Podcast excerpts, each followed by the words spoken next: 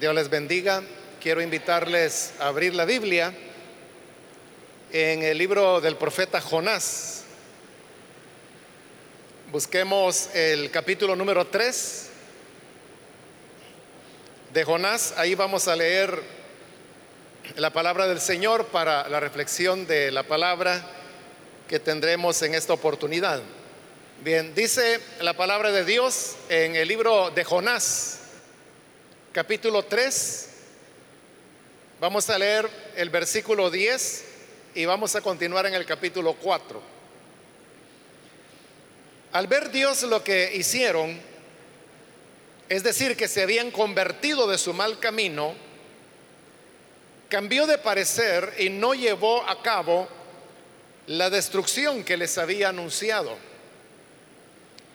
Pero esto disgustó mucho a Jonás y lo hizo enfurecerse. Así que oró al Señor de esta manera. Oh Señor, ¿no era esto lo que yo decía cuando todavía estaba en mi tierra? Por eso me anticipé a huir a Tarsis, pues bien sabía que tú eres un Dios bondadoso y compasivo lento para la ira y lleno de amor, que cambias de parecer y no destruyes. Así que ahora, Señor, te suplico que me quites la vida, prefiero morir que seguir viviendo. Solamente eso leemos, pueden tomar sus asientos, por favor.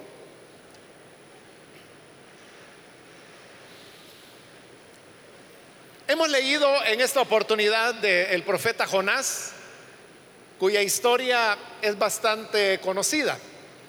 Dios le habló para que fuera a predicar a Nínive que dentro de 40 días la destrucción habría de venir sobre la ciudad. Desde un principio Jonás no quiso ir, no porque él tuviera dudas que era Dios quien le estaba hablando y tampoco porque él tuviera dudas acerca de su ministerio. En el libro segundo de los reyes encontramos que Jonás eh, era un profeta reconocido en Israel, que incluso había profetizado al mismo rey, quien era en ese momento Jeroboán II, y por lo tanto él estaba muy seguro de cuando Dios le hablaba y de cuál era la palabra de Dios. La razón por la que él no quiso ir a predicar a Nínive es porque él sabía que los ninivitas eran una nación eh, pagana, eran los asirios, quienes habían atacado muchas veces a Israel. Y él sabía, como lo dice en los versículos que hoy hemos leído, que si él iba a Nínive y predicaba el mensaje que Dios le había dado, lo que habría de ocurrir es que las personas iban a arrepentirse y entonces Dios que es tan misericordioso los perdonaría. Eso es lo que él no quería, que hubiera perdón para paganos como eran considerados los gentiles y además de eso los ninivitas o asirios, quienes eran amigos enemigos decididos de Israel. Por eso es que él decide huir y se va lejos, pero cuando él va en el barco, Dios envía una tempestad, los hombres del barco terminan por arrojarlo al mar, porque es lo que Jonás pide, y cuando Jonás cae al agua, hay un gran pez que Dios ha preparado, que se lo traga, y estando en el vientre del pez, Jonás ora al Señor pidiéndole su misericordia. Luego Dios le ordena al pez que vomite a Jonás junto a la playa, lo hace y cuando Jonás ya está fuera del pez, otra vez Dios le vuelve a hablar y le dice que vaya a Nínive a predicar el mensaje que le ha dicho. Así, a regañadientes, y después de esa dura experiencia que lo llevó al borde de la muerte, él decide ir y predica en Nínive. Pero efectivamente ocurre lo que él temía. Y es que los ninivitas, al escuchar el mensaje de advertencia que él les hacía, que dentro de 40 días la ciudad sería destruida, se arrepienten. Y cuando ellos se arrepienten, entonces Dios decide perdonarlos. Eso es lo que leíamos en el último versículo del capítulo 3, donde dice, al ver Dios lo que hicieron, es decir, que se habían convertido de su mal camino, cambió de parecer y no llevó a cabo la destrucción que les había anunciado. Los ninivitas se arrepintieron, entonces Dios decidió perdonarlos y canceló la destrucción que a través de Jonás había anunciado. Esto enfureció muchísimo a Jonás. Es lo que encontramos ya en el capítulo 4, versículo 1. Ahí dice, esto disgustó mucho a Jonás y lo hizo enfurecerse. Cosa que parecería extraña porque lo que le molestaba y enfurecía a Jonás era que Dios hubiera tenido misericordia de los ninivitas y que los perdonara. Y era tal su enojo que él, oró, pero más que una oración, era un reclamo que le estaba haciendo a Dios. Dice el versículo 2 que dijo, oh Señor, ¿no era esto lo que yo decía cuando todavía estaba en mi tierra? Por eso me anticipé a huir a Tarsis. Es decir, que, todo este relato que encontramos en el capítulo 1 y 2 de este pequeño libro de Jonás, era una cuestión premeditada de Jonás. Él está diciendo, esto es lo que yo pensé en mi tierra. Es decir, desde el primer momento que Dios le habló y le dijo, ve a Nínive a predicar lo que yo te diré. Desde ese momento, Jonás conscientemente decidió no ir. Porque él quería la destrucción de los ninivitas, porque eran los enemigos de Israel. Pero luego por las circunstancias que hemos resumido y que hacen una presión sobre él, es que va y predica el Evangelio. O predica la destrucción más bien que vendría sobre la ciudad. Por eso dice Jonás, es que yo decidí mejor huir, porque no quería irles a predicar, y no quería ir, ya le dije, no porque dudara que era la palabra de Dios, no porque tuviera temor de los dinivitas, no era eso. No quería ir porque no quería que Dios los perdonara. No quería que Dios tuviera misericordia de ellos. Lejos de que Jonás dudara de que Dios hablara a través de él, estaba tan seguro que Dios hablaba a través de él, que él sabía que los ninivitas se iban a arrepentir si él predicaba. Y es lo que ocurrió. Pero el problema era que no quería que Dios los perdonara. Por eso les continúa diciendo, bien sabía que tú eres un Dios bondadoso y compasivo, lento para la ira y lleno de amor, que cambias de parecer y no destruyes. Eso que Jonás está diciendo ahí es una declaración de fe bien elaborada acerca de lo que es Dios. Estas palabras uno las puede encontrar en diversos puntos de la escritura, no solo en los llamados libros de Moisés, sino que también en los salmos. Se repiten mucho todas estas ideas, pero Jonás ha logrado sintetizarlas y en una sola frase, él hace esta declaración de fe que está describiendo exactamente quién Dios es. Y dice Jonás, eres un Dios bondadoso, compasivo, lento para la ira, lleno de amor que cambias de parecer y no destruyes. Eso que Jonás estaba diciendo no solamente era teológicamente correcto, sino que además era una descripción exacta del carácter y la naturaleza de Dios. Y Jonás estaba tan seguro que Dios era compasivo, misericordioso, tardo para la ira.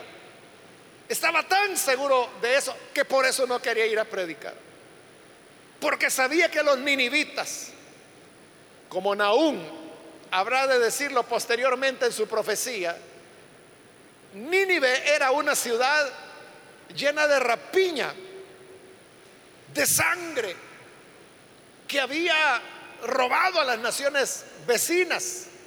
Pero a pesar de ser una nación sangrienta y depredadora, Jonás sabía que Dios era tan compasivo, tan lleno de amor, lento para la ira, bondadoso,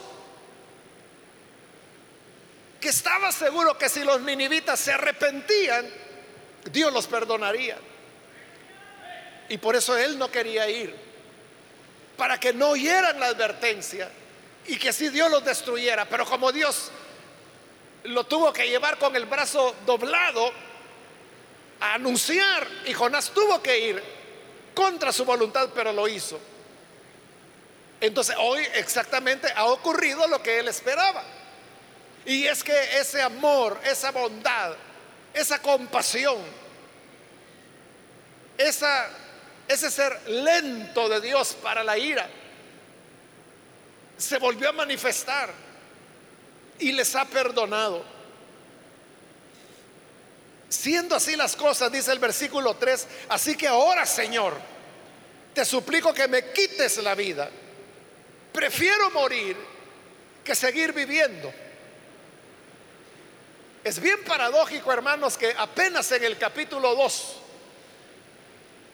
de este mismo profeta Jonás, en el vientre del gran pez, Jonás estuvo pidiendo misericordia al Señor, porque él sabía que si Dios no le extendía su gracia, él iba a perecer, iba a ser digerido por el gran pez.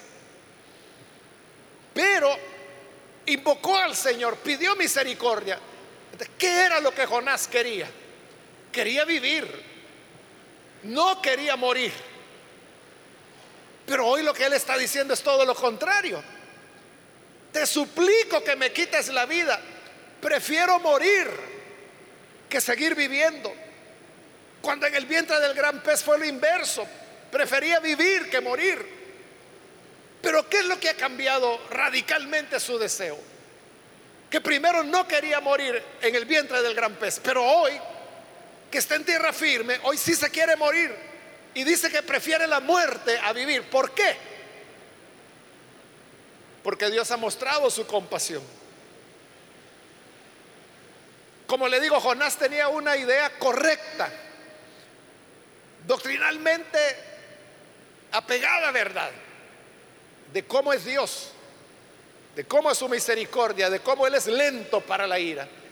A esa misericordia, a ese amor, es al que Jonás apeló cuando estaba en el vientre del gran pez. Porque él sabía que eso le había ocurrido por desobediente. Y se los dijo a los marineros del barco. ¿Por qué los dijo? No, miren, esta tormenta no es contra ustedes, es contra mí. Y por eso les digo, arrójenme al mar. Y ya verán que si ustedes me arrojan al mar se van a salvar. Porque Dios no tiene nada contra ustedes, es contra mí. De Jonás tenía una conciencia plena que él había desobedecido y eso lo lleva al vientre del gran pez. Pero estando ahí su confianza es que aunque es un rebelde y aunque Dios está actuando justamente al tenerlo allí, él todavía sigue pensando lo que aquí dice, que Dios es bueno, que Dios es compasivo, que Dios es lleno de amor, que Dios cambia de parecer y que no destruye, que es lento para la ira. Entonces en el, en el vientre del pez pide, se acoge a esa misericordia y la recibe. Porque Dios es bondadoso. Entonces el pez lo vomita en la playa. Cuando esa bondad era para él, él estaba feliz de recibirla. Pero ahora que esa bondad se ha manifestado a los ninivitas, él está furioso. Y por eso dice, ya ves Dios, por eso yo no quería ir. Por eso cuando estaba en mi tierra yo mejor me fui a Tarsis. ¿Cómo que si Jonás era más sabio que Dios? ¿Cómo que si Jonás hoy estaba corrigiendo a Dios? Porque lo había enviado en una misión inútil. Porque al fin y al cabo Nínive no fue destruida, sino que fue perdonada. Y por eso le dice, mira, si así es la cosa, prefiero morir que seguir viviendo. El razonamiento en el fondo es este. Los que iban a morir eran los ninivitas, porque el Señor ya lo había dicho a través de él, que dentro de 40 días Nínive sería destruida y con ellos todos sus habitantes y sus animales. Pero el Señor ha tenido misericordia de ellos y los ha recibido a vida. Entonces Jonás, con tal de no estar con los ninivitas en vida, le pide mejor morir y mejor él irse a la muerte, porque con los vivos se van a quedar los ninivitas viviendo con Dios. Entonces por eso le dice, quítame la vida. Uno, hermano, podría pensar que esta posición de Jonás era extrema o que era una posición que usted diría, si yo fuera Jonás no me hubiera enojado, al contrario, me hubiera alegrado que Dios perdonara a los ninivitas. Es que el mensaje que Jonás les llevó fue un, mensajazo, hermanos. No porque fuera una gran enseñanza, porque solo era una frase. Y la frase era, de aquí a 40 días, Nínive será destruida, punto y final, no había más. Pero fue un exitazo ese mensaje, porque se arrepintió toda la ciudad, comenzando desde el rey y pasando hasta el último de los esclavos y hasta los animales que tenían, porque todos se pusieron en ayuno humillándose delante de Dios. Eso haría que cualquiera de nosotros se sintiera contento. Pero Jonás no. Es que Jonás hubiera estado feliz si al llevar este mensaje los ninivitas hubieran dicho, ese Jonás está loco.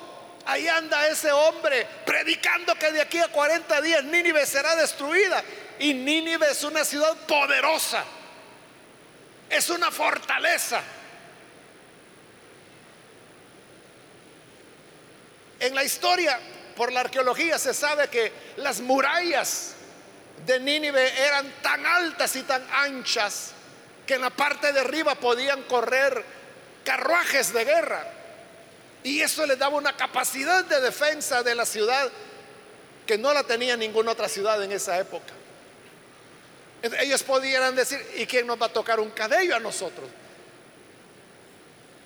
Y si se hubieran mostrado así duros, Dios los hubiera destruido en el día 40 como había anunciado. Ahí hubiera estado feliz Jonás. Ahí Jonás hubiera saltado de alegría. Pero como se arrepintieron y pidieron perdón, y Dios, que es compasivo y lleno de amor, les perdonó y dijo, ya no será destruida la ciudad. Y no fue destruida. Esto lo pone furioso a Jonás. Entonces le decía que nosotros contentos estaríamos pero, ¿de verdad estaríamos contentos? ¿O es que seríamos como Jonás? Esto, hermanos, de enojarse porque Dios es misericordioso, no crea que fue un caso insólito que le ocurrió a Jonás solamente. En la Biblia hay varias referencias a personas que se mostraron enojados, molestos, porque Dios es bueno y lento para la ira. El mismo Señor Jesús en parábolas que él relató hizo ver la misma enseñanza, como por ejemplo aquella parábola que él contó de un hombre que tenía su viña y necesitaba obreros que fueran a trabajar. Entonces se levantó muy, temprano porque la jornada comenzaba a las 6 de la mañana y encontró a unos hombres, eran antes de las 6, y les dijo, vayan a trabajar a mi viña y yo les voy a pagar un denario, que era lo que en la época se acostumbraba, pagar por un día de trabajo.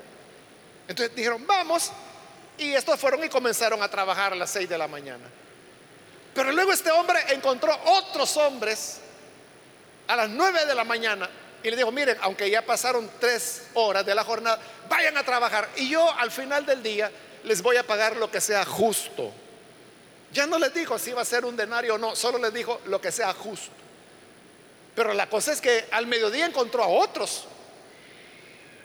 Y les digo, oigan, vayan a trabajar ustedes, aunque ya había pasado media jornada. Vayan a trabajar a mi viña y yo les voy a pagar lo que sea justo. Y luego a las 3 de la tarde encuentra a otros hombres y le dice, miren, ya va a terminar la jornada, pero vayan a trabajar y al final del día les voy a pagar lo que sea justo a las 5 de la tarde, ya solo faltaba una hora para terminar la jornada, halló a otros hombres. Y este hombre les dijo, oiga, ¿y por qué están aquí sentados? Ah, pues porque nadie nos ha contratado. Vayan a trabajar a mi viña. Ya solo faltaba una hora. Vayan a trabajar y yo les voy a pagar lo que sea justo. Fueron a trabajar también. A la hora terminó la jornada. Hicieron fila para que les pagara. Entonces comenzó a pagarle a los que habían llegado por último, los que comenzaron a trabajar a las 5 de la tarde. Y les dio un denario. Luego los que habían comenzado a las 3 de la tarde, les dio un denario. Luego los que habían comenzado a las 12 del mediodía, les dio un denario. Luego los que habían comenzado a las 9 de la mañana, les dio un denario. Y ya solo quedaban los que habían trabajado las 12 horas, de 6 a 6, ellos dijeron, si a estos que trabajaron una hora les dio un denario, ¿cuánto nos va a dar a nosotros? Y cuando les paga les da un denario. Se enojan, se enojan y comienzan a decir, esto es injusto, qué barbaridad, qué barbaridad, qué grosería. ¿Cómo es esto que estos trabajaron solo una hora y les pagaron un denario? Nosotros hemos trabajado 12 horas, hemos aguantado el sol del día y nos paga un denario. Y el hombre, el dueño de la viña, le dice, ajá, amigo, esta mañana cuando te contraté y te dije, voy a trabajar en mi viña, ¿cuánto te dije que te iba a pagar? Un denario. Pues un denario te he pagado no te he fallado. Te cumplí la palabra, estamos cumpliendo el contrato. Yo te dije un denario y un denario te he dado. Y le hace esta pregunta, ¿o es que tienes envidia de que yo soy bueno? Y que le quiero pagar a este que solo trabajó una hora igual que te he pagado a ti. Ese es el problema, que tienes envidia. Ahí termina la parábola, no da la respuesta. Pero la respuesta es, sí, eso es. Estaban enojados porque él se mostraba bueno con otros. Entonces ve que no solo es de Jonás, también era de estos trabajadores. Pero no solo de ellos, también tenemos la parábola que se llama del hijo pródigo, donde el hijo menor le pide la herencia a su padre, se va a malgastarla en borracheras y con prostitutas y cuando ya no tiene nada y está pobre, viene de regreso. Y cuando viene de regreso, el papá dice, mi hijo vuelve.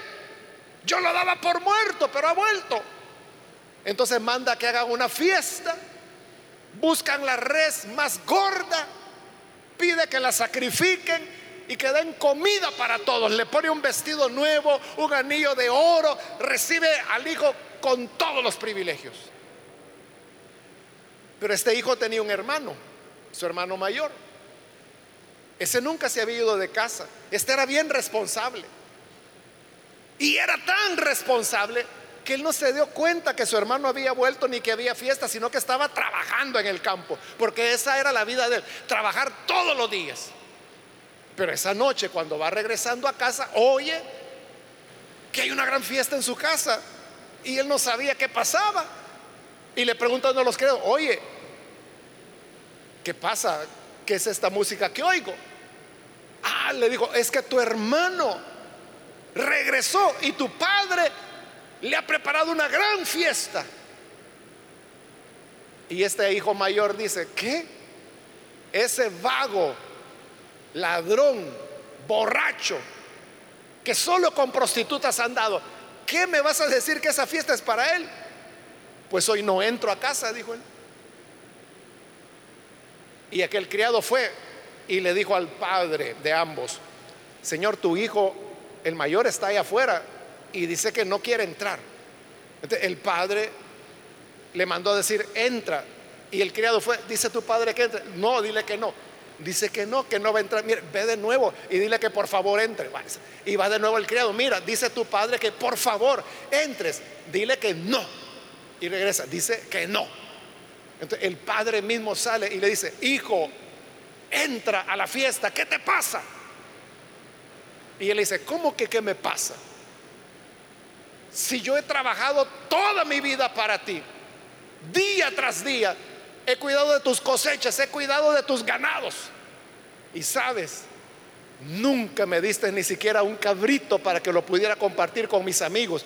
Y ahora que este tu hijo, vago, ladrón, borracho, inmoral, regresa, le matas la red más gorda y le haces una fiesta que a mí ni en sueños me la has mencionado.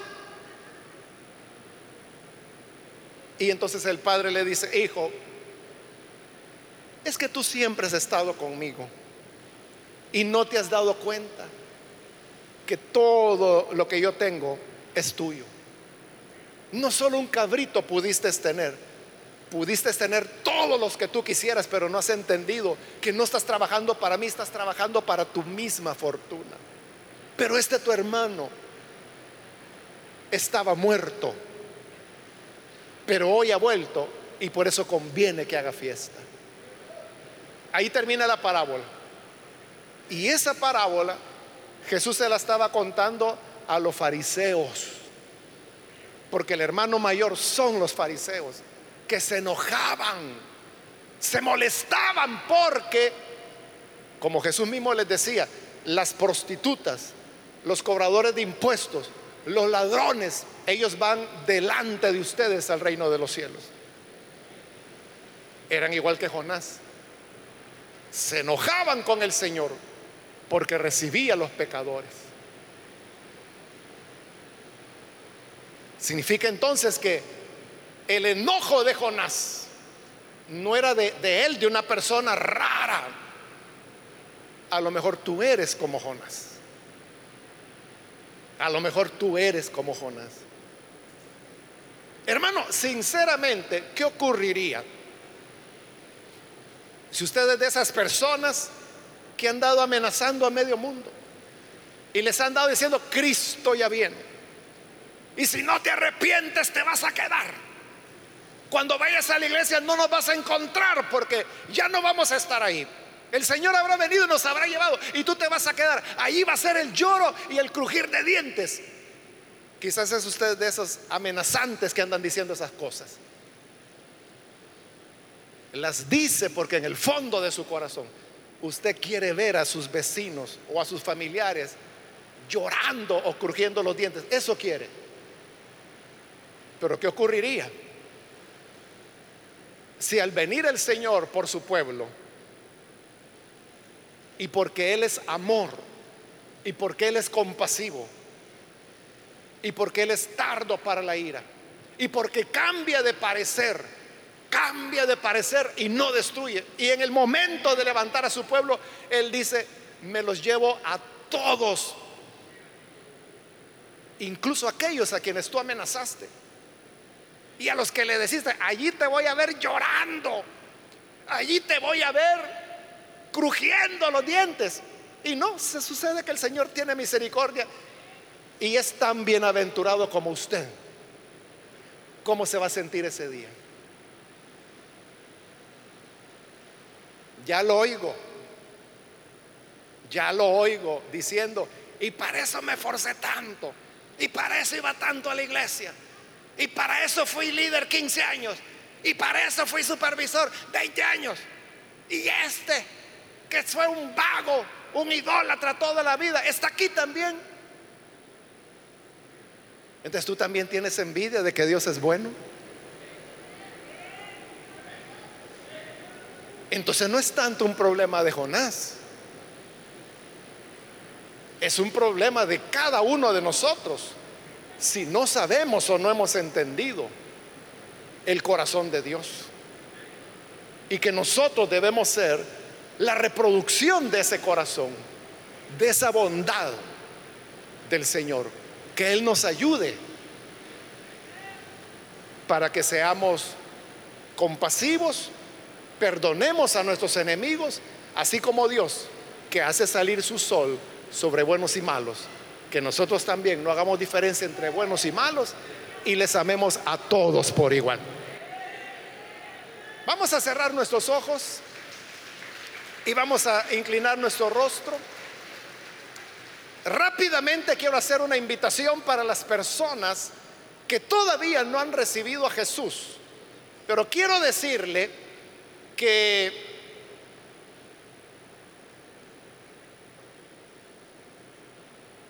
hoy usted puede venir para creer en Jesús como Salvador. Y si necesita dar este paso, ahí en el lugar donde se encuentra, póngase en pie, por favor. No, no tiene que caminar aquí al frente, sino que simplemente en el lugar donde está, póngase en pie. Y con gusto nosotros oraremos por usted cualquier amigo que lo hace. Aquí hay una persona, Dios le bendiga. Si hay alguien más que necesita recibir al Hijo de Dios, puede ponerse en pie para que oremos por usted. Si se encuentra en la parte de arriba, también puede ponerse en pie. Porque es el momento de recibir esa gracia, esa bondad, ese amor del Señor.